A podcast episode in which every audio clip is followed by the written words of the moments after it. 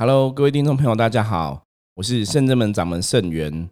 今天我们一样哦，又邀请到道玄要来跟大家聊聊哈。我们今天来聊什么话题？待会跟你说。我们先欢迎道玄师傅好，大家好，我是道玄。今天我觉得我们聊的话题也是颇灵异的。对，虽然说今天已经是那个不是农历七月了，对，可是我觉得过了农历七月再聊这话题也不错啦。不然农历七月聊，有时候会觉得有点可怕。对啊，我很想要了解大家平常听这个师傅的节目都是在白天还是晚上？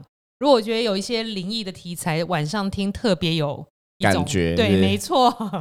可是有时候我们聊灵异，我又好像还没有到那么灵异的部分哦，因为我们一直想要分享正面能量给大家，所以有些东西那种太诡异啊，太过于灵异，我们又想说他怎么拿捏讲的刚刚好哈，不要说，因为你在讲那种东西的时候，其实它还是有一些负面的东西出现。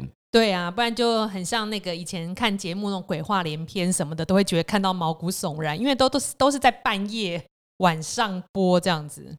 不过我就是在晚上看才会比较有那个 feel 啦，我觉得那种感觉还是蛮不错的。其实如果喜欢看的朋友的话，应该觉得晚上看比较好。所以以后我们录这种灵异的，我们应该加一点那种音效。对，好，那我下次来研究一下。然后那种渐渐渐大声，会吓死。应该是可以研究一下。好，那我们今天要来聊什么话题？我们今天就是要来聊哈，大家应该耳熟能详，因为很多朋友应该都听过所谓什么碟仙啊、乙子乙仙啊，然后什么快仙啊、前仙等等的哈。对，师傅，你刚刚提这种这几种啦，我好像就有玩过，几乎什么碟仙、笔仙。前仙，对我在小时候都玩过哎。其实我小时候我记得我有玩过只有玩过那什么笔仙呐，在班上跟同学有没有？嗯，就拿笔在那边这样乱玩。其实应该因为那时候也不是不太了解到底要怎么玩，所以应该没有真的请到什么东西，就是乱玩这样子，所以就还蛮安全的哦。不过今天谈这个话题之前，还是要先跟大家讲哈，我们今天聊了这些就是关于民间传说的这些哦，什么前仙啊、笔仙、碟仙等等之类的东西。基本上还是很可怕的事情，大家还是不要接触吼。那怎么样可怕？我们待会再陆续来聊，跟大家分享。以前真是年轻不懂事，同学邀约，一开始有那种怀疑一下，然后还是面子，因为大家都玩，你不玩，就是很你很弱，你怕这样子，所以我就跟着一起玩。那个碟仙、笔仙跟钱仙都是。可是呃，在玩的时候呢，那个朋友都很认真，很认真的呼请，对，说什么。碟仙，碟仙，你快来什么之类的？对对对，啊，现在想到觉得毛骨悚然。以前真的很大胆。对，主要是因为以前以前像我自己接触碟仙的经验呐，我记得是我看过我的堂哥堂姐他们在玩，你在旁边看？没有，他们不止我看，他们禁止我看哈，不不准我参与，所以我就很生气。然后就看他们在一张白纸上面呢，就写了很多字这样子啊，你要画那个方格嘛。对，写了很多字，然后拿一个碟子啊这样子，然后他们就是躲在房间偷玩，可是应该也没有发生什么事情啦，因为印象中有没有感觉他们有发生什么特别的事情？不过玩这个的部分呢，像台湾前一阵子还有很有名，有没有？去年个游戏叫《还愿》哦，《还愿》在讲的那个是厕所，就是子姑的这个故事啊，那就是现在如果大家有去看那个台湾现在有钟馗的电影嘛？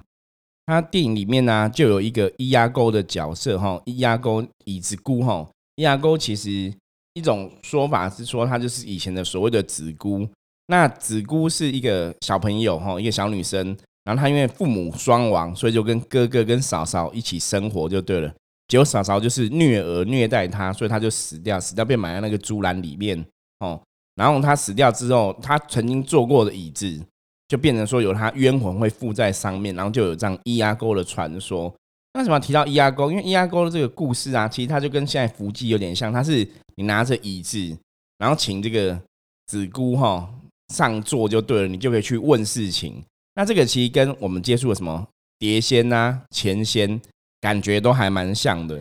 不过伊阿沟这个听起来更恐怖、更进阶。对，可是伊阿沟其实你看哦，如果你做那种历史民俗的。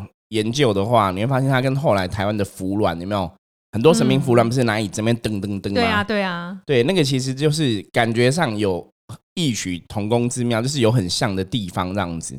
不过这些东西为什么今天要来聊这个东西？因为想跟大家讲，这些东西的接触，基本上来讲，它跟我们讲的所谓的卡因中邪还是有一定程度的关系。是啊，毕竟还是请。一些不不确定的能量过来对，吗？我我们来跟道玄聊聊这个话题，就是要想要让大家知道说这个东西到底是怎么在运作的哈。哦，我我问一下道玄好了，道玄，你觉得那个我们请碟仙或笔仙这些等等之类，他们是附身在那个碟子上面吗？附身在碟子上面吗？以前小朋友玩的时候，大家都觉得是是这样子嘛？对对对对。可是你有没有觉得很看？如果说这个鬼魂可以附身在碟子上面，那就碟子自己动，我们干嘛手要按？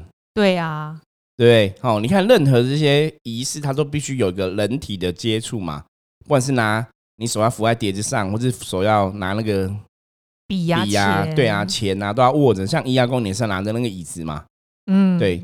所以就我们自己了解的啊，就生源现在了解的，其实大部分其实它都是先去影响一个人，哇，越来越毛了。对它都会先附身在某一个人身上，所以通常你如果真的请到的时候，他必然有人已经被附身了，所以他是主要是附身在一个人身上，通过那个人的手去移动这些东西。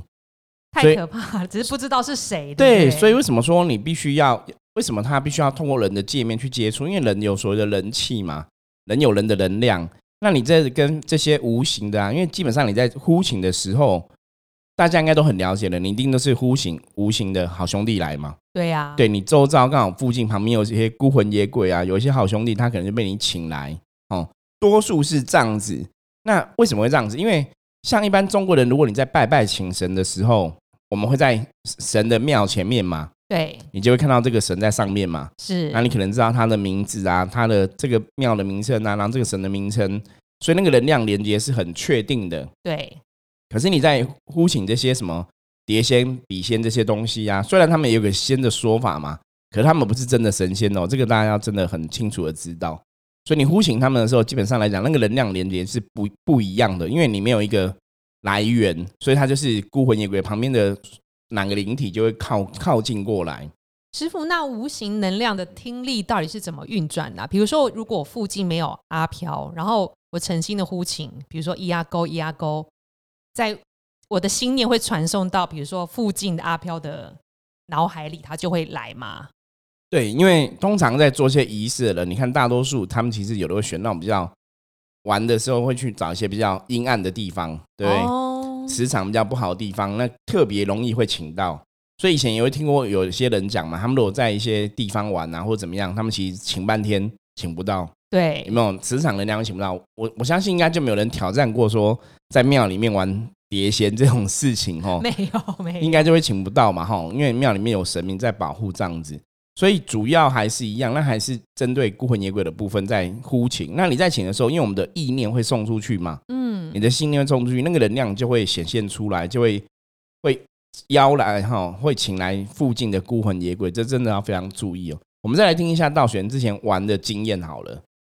之前玩就是一样，朋友呼请完之后啊，然后像师傅说，纸上就会写一些数字啊、姓名啊，或简单的是不是好不好对这样子，然后就会问问题。那其实小朋友也很无聊，没什么可以问的，就问一些什么交男朋友啊，会姓什么啊，几岁啊，对然后哪里这样。然后那个假设是钱先好了，那个铜板有两个人手指着它，那个钱币就会移动。对可是我们就会结束后，就会大家就会讲说，你刚刚有推钱币吗？动的 都是这样子。对，然后我想说我没有动啊，他说可是我没有动，所以这就是真的喽。所以比如朋友就会相信说啊，那我男朋友可能就是姓林，然后几岁，大概在哪里这样子。对可是我觉得当下在玩跟呼请的时候，其实内心深处是有点反抗，会觉得有点毛毛的，会觉得毛毛的啦。，对所以如果如果这样子的话，师傅，我有被附身吗？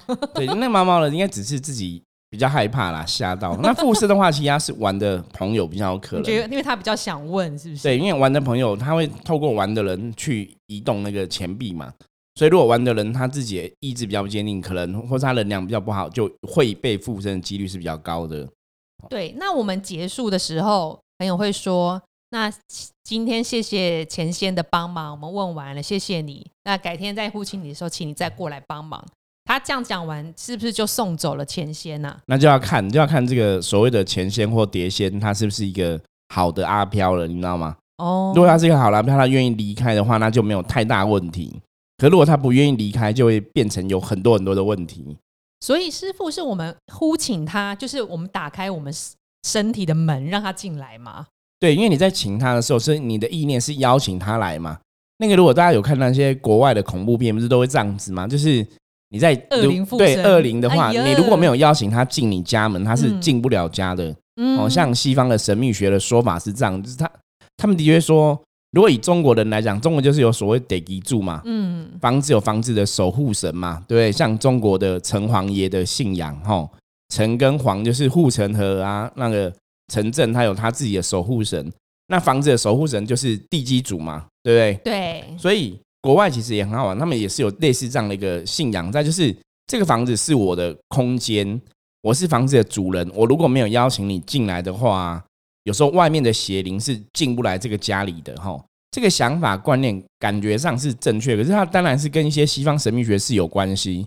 因为理论上来讲，如果说这个房子的主人并没有这样的一个信仰在的话，嗯我相信那个恶灵还是随便都可以进去了，哦对不对？就像你台湾，如果说我们虽然有地基主的信仰嘛，可是你如果你在家里，有些人都会拜地基主嘛，有些人不会拜嘛。那你在拜常常拜地基主，你跟这个房子有一些互动的话，其实房子的能量就会比较好，可能就比较有力量去保护你自己。嗯可是如果了大多数人他是没有这个信仰的，没有拜地基主，那房子能量是很弱的话，基本上他就没办法保护这个房子。那自然说你妖魔鬼怪好像要进入房子也很简单嘛。比方说他如果家里又没有拜拜，又没有所谓的门神的话，那就没有办法有一个守护的力量存在就对了。哦，那听师傅的意思，等于是我们玩前仙碟仙这种，等于是像请神容易送神难喽。对，他的确会有这样的一个状况。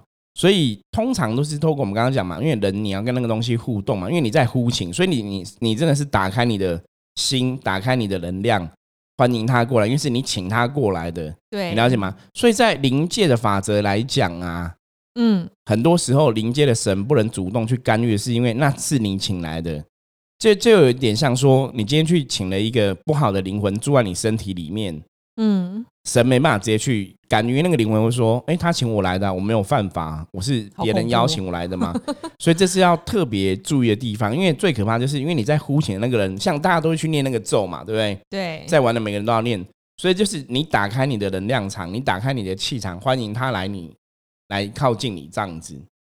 那如果像电影那个伊阿沟就更恐怖，那力量很大哎、等于是人会被椅子这样拖来拖去。，对，那当然电影部分它加上某些特效啊等等之类的，可是这个就是大家可以去想象，因为那个就是它附在你的身上，所以去移动那个椅子。哦那因为椅子本来就是比较巨大，所以它需要力量就要更大。包括一些迎神活动的什么銮教啊、神教那一种啊，哦，你看那种在迎的时候，如果大家看久了，你注意看哦，他一定是先有一个人先起机，可能是左前方那一个人，或是右前方那一个人。就大家以后去参加这种庙会活动，你可以看一下，一定有一个人先起机，然后再去移动整个轿子。哦，带着轿子走。对，那包括扶机的哈，拿那个椅子在噔噔噔在写字的那种，你也可以注意看左右两个人嘛，他总共都椅子是两个人拿嘛，拿椅脚的部分一定也是有一个人先起机，嗯，所以这种东西其实像之前我在接触的时候，我在看这些东西，有时候会觉得很有趣，就是我都很注意去看说到底是哪个人先开始的，哦，因为他一定有一个人是主导。那如果说这些人，他们几个人在拿轿子的人啊，如果他们都不是比较理性，然后比较哦意志是比较坚定，不容易被一些风吹草动影响啊，哈，灵性也不是很敏感。坦白讲啊，有时候你他们拿半天，那个轿子不会动就不会动。嗯，所以在从事这种活动人，通常是对无形世界是比较敏感的。然后你要诚心诚意去呼请，那个能量才会出现。哈，比方说他们今天可能这个銮教是王爷的，是千岁的，他们也是要去呼请他们来。所以这个就跟我们后来讲的所谓的机身的训练，其实都还是会有关系。可是不管怎么样，好歹你拿鸾教、神教这些，你接触的是神嘛，对，是温暖的正能量。对，接触神跟接触阿飘，我觉得跟接触鬼来讲，当然接触神是比较好一点。嗯，那为什么台湾以前会有这种习俗啊？就是比如说，就碟仙这种，或者是伊阿沟，对这个问题问的非常好。之前我也跟一些朋友聊过啊，我说因为台湾以前的民间信仰哦，其实很多元。因为古时候你知道吗？以前明明初的时候啊，古时候其实大家是没有像现在这么科技这么发达嘛。对，第一个就是你没有电视可以看嘛，你都是日出而作，日落而息嘛。大概下午四五点，大家就是哦回家啦，东西收一收，然后准备煮饭、煮饭啊、吃饭这样子。对，所以晚上五六点之后都没有什么活动。那那时候其实民间有很多的这些，我们不要讲说法术、术士之类，它就出现。包括现在很多人知道什么眼睛绑红布有没有？观落阴啊、观灵术这一种，它也是现在还是很流行。对，以前也是在这个民间里面很流行。那包括咿呀钩啊，哈，就拿椅子在问事情，就是以前都大家是茶闲那个茶余饭后的休闲活动，就是跟另外一个世界沟通。休闲活动有点恐怖。对，那。观落阴那一种，他们是去问往生的亲人事情。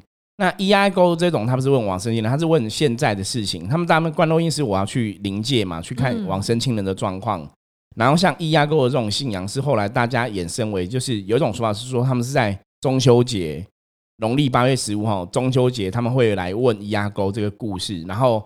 问他就是问说，比方说有些女生少女啊，他们要问说，我将来另外一半长怎样，或者将来另外一半是谁？哦，以前都是老一辈人都是用来问婚姻的事情，就是问世这样子。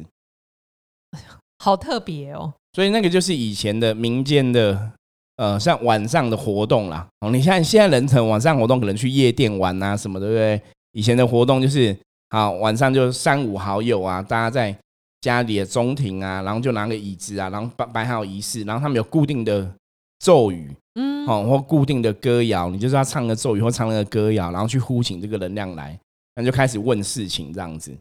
所以就是一个人会被靠近，像师傅说的，对对，他必然是两个，如果是两个人互动，他必然里面有个人会先被影响，那个人可能就是比较敏感的，嗯，对，所以。你让他请来之后，他如果可以离开，就比较简单嘛。没有离开的话，就会比较麻烦。那这个东西有个东西可以谈。以我们现在看法来讲啊，通常以前这样做，我们现在不可考，说以前没有人会没有请回去，有太多问题发生嘛。对。那的确，我们也听过说，你请来之后没有请回去，有问题发生的。可是大家有没有想过，那为什么在民间的这个信仰里面，好像没有听到太多这种问题？为什么？对，因为他们通常，因为我说他不是在中庭请嘛？对，其实我相信，因为大多数请来都是祖先比较多哦，家里祖先家里的祖先来的几率是比较高的。那很多人其实是在外面乱玩的，比方说有些小朋友跑去学校玩啊，什么什么就会中邪啊。那个就是因为你在不好的地方，你请来的灵都是比较不好的，好可怕，这个风险也太大了。对，所以说以现在来讲啊，基本上来讲，我觉得这些。请神的方法，或请这些鬼的方法，其实大家还是要了解哦。我说刚刚说，他一定是你有一个人开放自己的能量，让他们进来，嗯，所以你才能去移动这个东西，嗯。那这也是要跟大家聊，就是说以前我们在看嘛，大家要有这样的智慧去判断。以前我们看一些电影，就是如果鬼他有办法去移动一个物体啊，它的能量必然是很大。对呀，对，所以他们基本上要去移动物体，直接让物体凭空飞来飞去又移动，那个是。不容易的事情，真的是不容易。除非说他的怨念真的很强。那我们之前有看一些像很多什么灵异影片，有没有？嗯，我有看过那种真的，人家在那种日本啊神社，就是那种呃，可能拜阴灵的哦。日本神社以前有很多人是那拜那种堕胎的庙嘛，那拜那种阴灵的。那这种阴灵的，有的时候真的没有人，他那个娃娃可能就被移动。因为那种怨念就很强，因为那个有很多阴灵在那边，你知道吗？那个力量就非常强，才有可能聚集在一起的。对对对，所以那个娃娃才有可能会移动。可你在一般的状况，如果那个负面的能量没有到那么强，你要去移动个物体，它基本上不是那么容易的事情。师傅讲这个，我想要分享一个我看到那个物体凭空移动的经验，也是蛮灵异的。你自己看到了吗？我自己看到，而且不止一次。因为有呃，那个师傅有提过，就道玄有念很多地藏经嘛。那以前。我一个在一个租房子的地方，然后那时候跟别的老师，然后他因为什么觉得租房子要安全，他就请了一个这个玄天上帝的神位，对，就是没有神像的，就是一个木板木木牌，然后写一个令，对，这应该是一个令，然后因为令没有办法站，然后他就用一个米。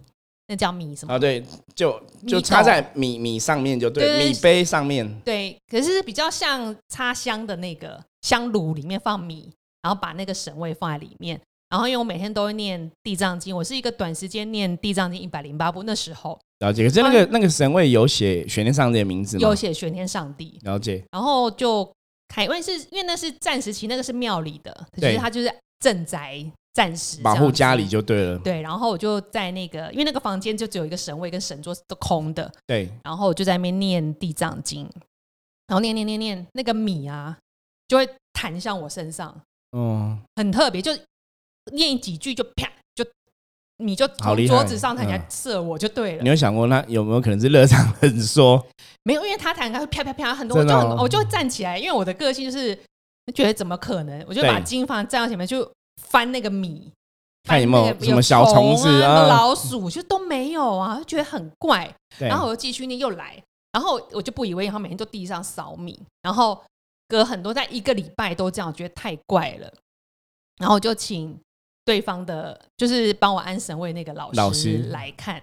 然后当时还有一个我的好朋友，一个女生有来看，她本身也是通灵看得到这样子。比较灵异，就对，嗯，对，然后她看呢是，因为因为我在念的是地藏经，然后我租的那个房子旁边是一个呃，就是养猫的，他在繁殖猫咪，对，自己在家里繁殖，所以里面的猫咪就是生生死死这样子，嗯，所以他就没有处理很多动猫的物灵魂过来。他然后那个老师跟那个好朋友同时都说是猫灵啊，好可怕，在恶作剧就对了，对，然后所以就是把在这个空间里面的猫灵全部驱除掉，对，就是请他们回去啊。就是我，因为我当时看是那个老师拿的浮尘把猫灵打回去，是可是我觉得这样很蛮残忍，因为后来我的朋友因为他太敏感了，他就跑到因为我在外房间外面，我不想看，然后我的朋友就跑出房间外面，然后就手捂着耳朵，因为是无形的，因为我不太能看到，对，他就捂着，然后面讲，我说你怎么了？他说那个老师把猫铃打回去，他们叫的很惨，都在惨叫。哦，好可怕，对，嗯所以我觉得，如果最好的方式可能是应该安抚他们、超度他们之类的。对，当然是可以的话，就是像我们圣人们现在做法是这样子，遇到这些，哦，我们讲说冤魂啊、孤魂野鬼，如果我们可以的话，他们也愿也愿意的话，就是请诸佛菩萨带离开，这是比较好的方法啦。对，因为基本上来讲，你把它打回去，它还是孤魂野鬼嘛，它的问题还是存在嘛，你只把它赶走而已。对，那当然，你有办法说他们跟着神佛菩萨去啊，神佛菩萨去收容他们，我觉得这是一个比较好的处理方式。对啊，因为现在事后想想，也许我念的是地藏经，他们有感觉。然后像师傅说的，地藏就是六道轮回的地方，都需要它，都会感觉到它。然后另外，它可能米这样飞起来，因为很多猫灵，那时候据说是很多，它可能是能量的聚集，然后想要让我知道他们需要帮助。可是当时的老师却从这么一个手法，我觉得现在想想也是觉得蛮可惜的。对，可是那个就是每每门每派不同的师傅的处理方法啦。那我们当然不予置评，只是说我们圣人们是不会用这种办法去处理的。对，可是那个东西我觉得真的还蛮特别的，真的有米会这样飞起来。真的，我嗯就是每天都被弹呐、所以道玄上讲的话，我们就想到另外一个延伸的问题啊。有些人就会讲说，那我是不是不能在家里念地藏经？哎你看哦对，你为什么练练地藏经会引来猫灵哦？不过我觉得有地缘上的问题，因为你家隔壁附近就有人在做这样的事情，对对对，他就有常常会有这些动物的亡魂在啊，所以被吸引过来也是有可能的。不过一般的人哦，我我觉得道玄是比较灵异体质一点呐、可能跟诸佛菩萨原本不一样。一般朋友我们也常常讲说，如果你真的在念经过程，哈，比方说你有发生像道玄这样的事情，比较神奇的或是玄奇不可思议的事情，那当然我们可以来讨论是什么原因造成的。可是大多数人你在念经，只要你有特别做好所谓的回向，理论上是不有这些奇怪怪的事情啦。就是大家不要想说，那我是不是念经啊会招来一些阿飘啊来听经文法？那其实从宗教角度来讲啊，佛教角度来讲，就是如果你念经，有些他们会来听经文法，也是好事，因为你要想哦，不好的孤魂野鬼基本上是不会想要听你念经，哦，不会来听经文法。那通常这些是比较可怜的，他如果来听的话，也许是有一个善机缘可以被地藏菩萨得度。所以大家在念的时候，你当下心里不要先不要去自己吓自己，也不要惧怕，不要恐惧。那你念完经的时候，一定要念回向文对哦，回向功德，然后他们就会知道说，哎、念经结束了，可能就会离开或怎么样。那有机缘的话，可能就会随地藏菩萨去。对对，可是如果真的很多朋友，如果你在念经发生很多灵异现象啊，东西飞来飞去之类的，对，那还是可以可以跟打电话给圣对元师傅，可以跟圣元联络哈。我们来看说这个事情是怎么回事，我们再来好好了解。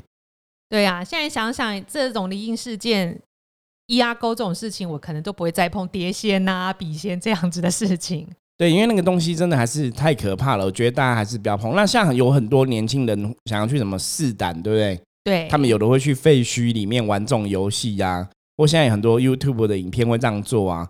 基本上，我们是建议大家，你不要这样轻易尝试，因为我们讲请神容易送神难。对，那你请阿飘、请鬼，有些时候也很容易，可是你要送他们离开，真的也很难哦。所以这种东西就是。像我们的神明就告诫我们呐，以前像有些节目会想说，我们可以去参加那种废墟探险之类的啊。对，以前我本来也想去尝试过啦，之后不知道有没有机会啦。可是我们的神明还是会告诫我们，就是还是不要主动去干扰另外一个世界的众生哦。有些时候，如果那些是他们的生活空间呐，他们在那边游荡，还是要彼此尊重一下啦。对啊，我们也不希望别人突然走进我们家，对对对拍摄或是洗脑，然后在那边闹啊，对啊，这样也是非常不好。所以大家其实，在从事无形的事情的时候，还是要敬吼尊敬天地鬼神，我觉得这个非常重要。对啊，好，那我们今天主要的话题就聊到这边差不多。然后，如果各位听众朋友你有什么东西不了解的话，欢迎透过我们的 Line 或是 IG 跟我联络。我是盛元，我是道玄，那我们下次见，拜拜，拜拜。